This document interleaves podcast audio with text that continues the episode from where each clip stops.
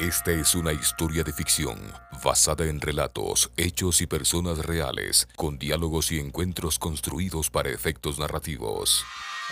La Prefectura de Pichincha, impulsando la creatividad, conmoviendo la imaginación y rescatando la historia de nuestra provincia, presenta de la campaña Pichincha Bicentenaria. El portal 1795. La rebelión de los sueños. En el capítulo anterior. Si no fuera porque llevo prisa, entonces yo...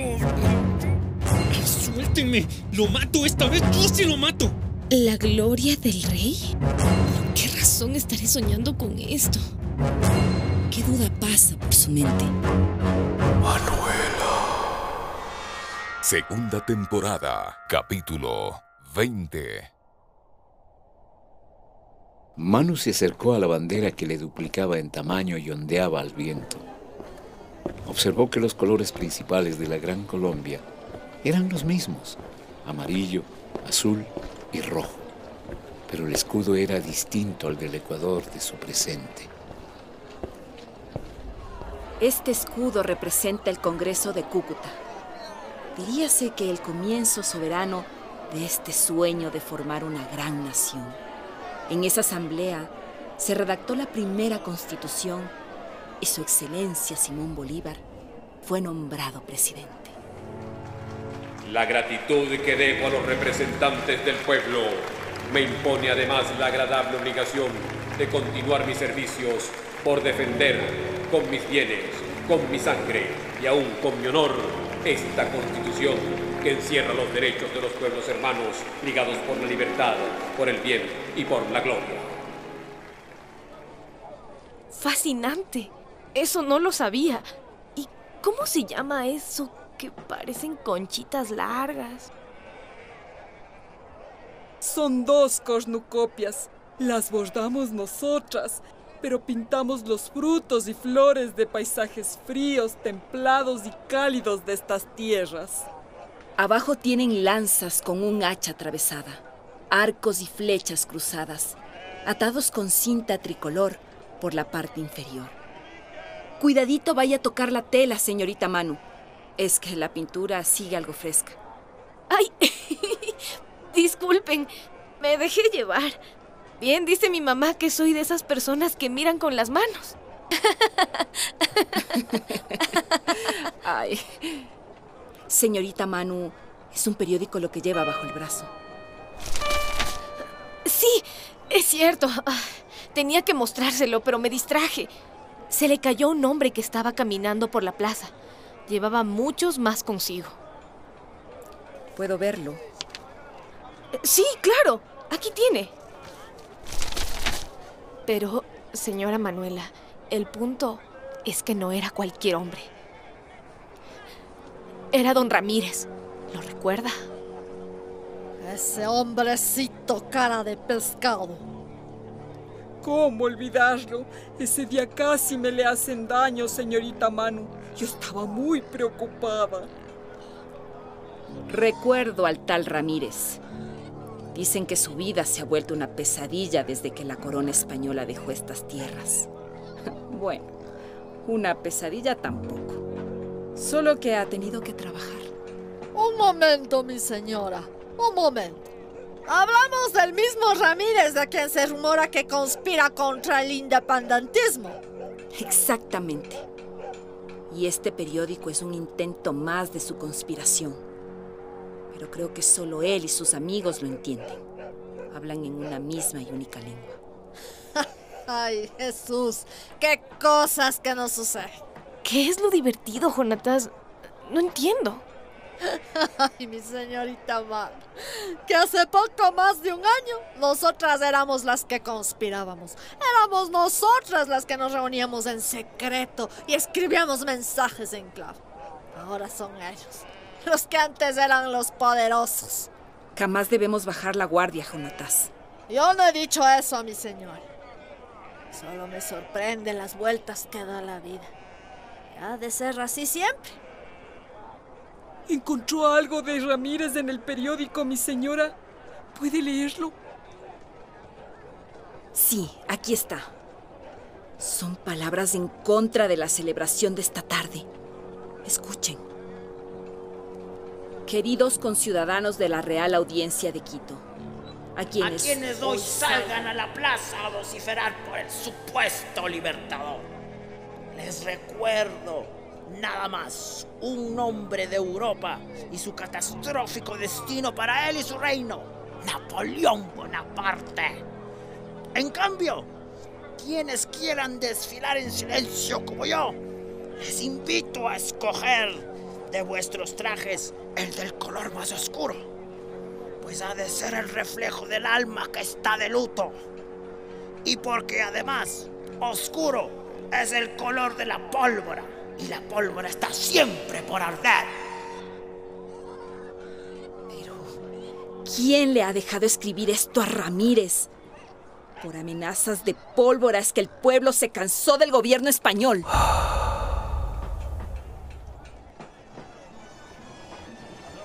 Ya en la plaza y entre la multitud, Manuela Sáenz, Manu, Jonatás y Natán observaban inquietas los actos de celebración.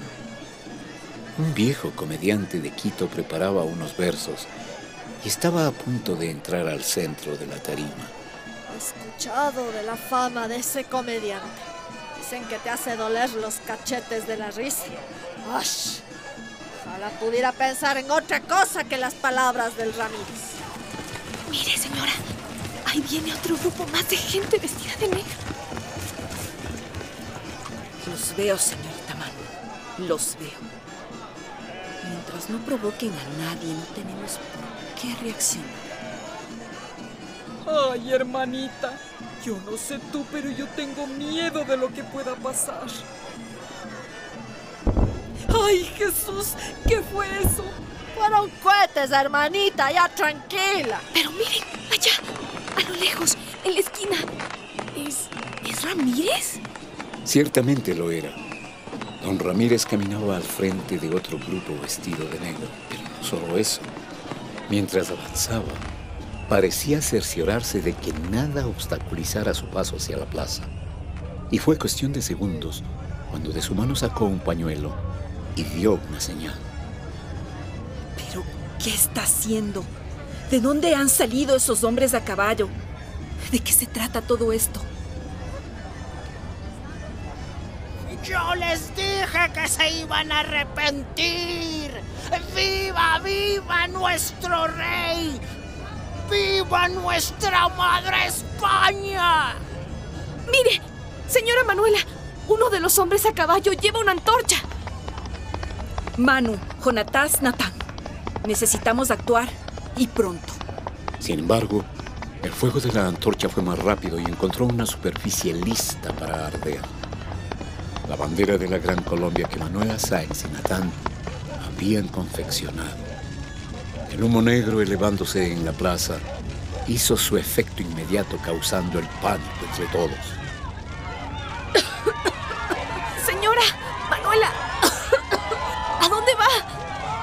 Me subiré a este caballo y buscaré al infeliz que sostenía la antorcha y ha provocado este caos. Usted no se preocupe por mí. Continúe ayudando a las personas que más lo necesitan. ¡Gia! Afortunadamente, Manu, Natán y Jonatás ayudaron a quienes se vieron sofocados por el humo y solo el carro alegórico sucumbió ante las llamas. Ven por acá, bonita. Ven. ¿Te encuentras bien, pequeña? La que está por allá es tu mamá. Ay, muchas gracias. Que Dios se lo pague. Estaba tan preocupada. Entre tanta gente mi guagua se soltó de la mano. Bueno, menos mal que todo ha quedado en un susto y nada más. Que hasta para ser malo se tiene que ser inteligente. Y ese no es el caso del Ramírez. ¡Qué rabia tengo, hermanita! Mírale al Ramírez allí, parado con su gente desde lejos, casi que gozándolo. ¿Qué? ¿No se ha dado cuenta que aquí hay niños? La ambición lo ha vuelto tan miserable. Se trataba sin duda de una imagen insólita, la que ahora ocurría en la plaza.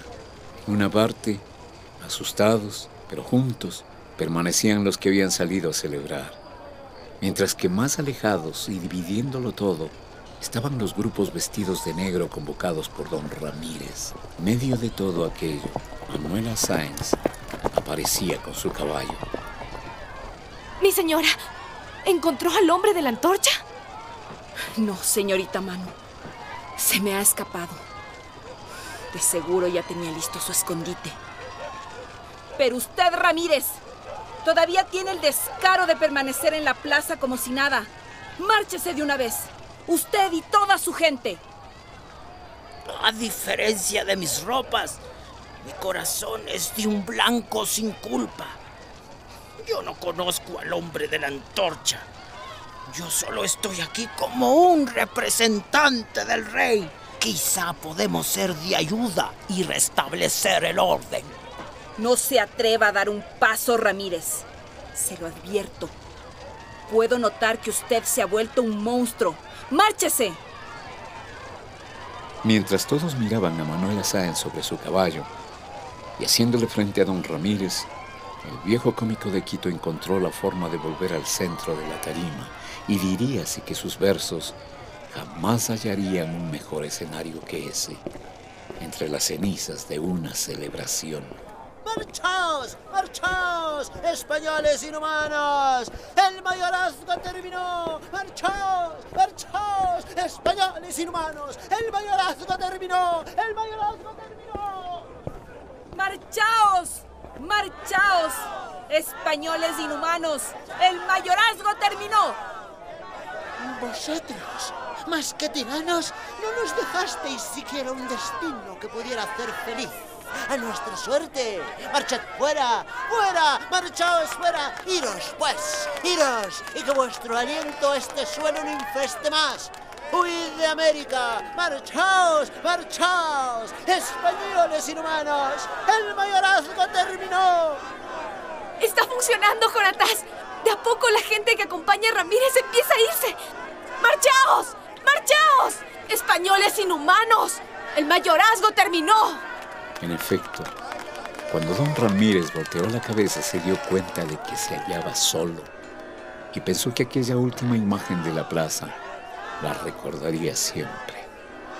Manuela Sáenz sobre su caballo, un viejo cómico rodeado por el humo y los ojos de la gente sin miedo. Todos los corazones unidos en unos versos. Supo que era un hombre derrotado.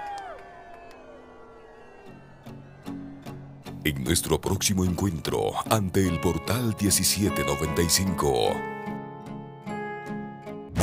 No puedo creer que todo esto vaya a desaparecer. Sinceramente no creo que vaya a arriesgarse por nosotros. Papá, qué gran hombre eres. Ese maldito conoce el punto débil de todos. La prefectura de Pichincha, impulsando la creatividad, conmoviendo la imaginación y rescatando la historia de nuestra provincia, presentó El Portal 1795, La Rebelión de los Sueños.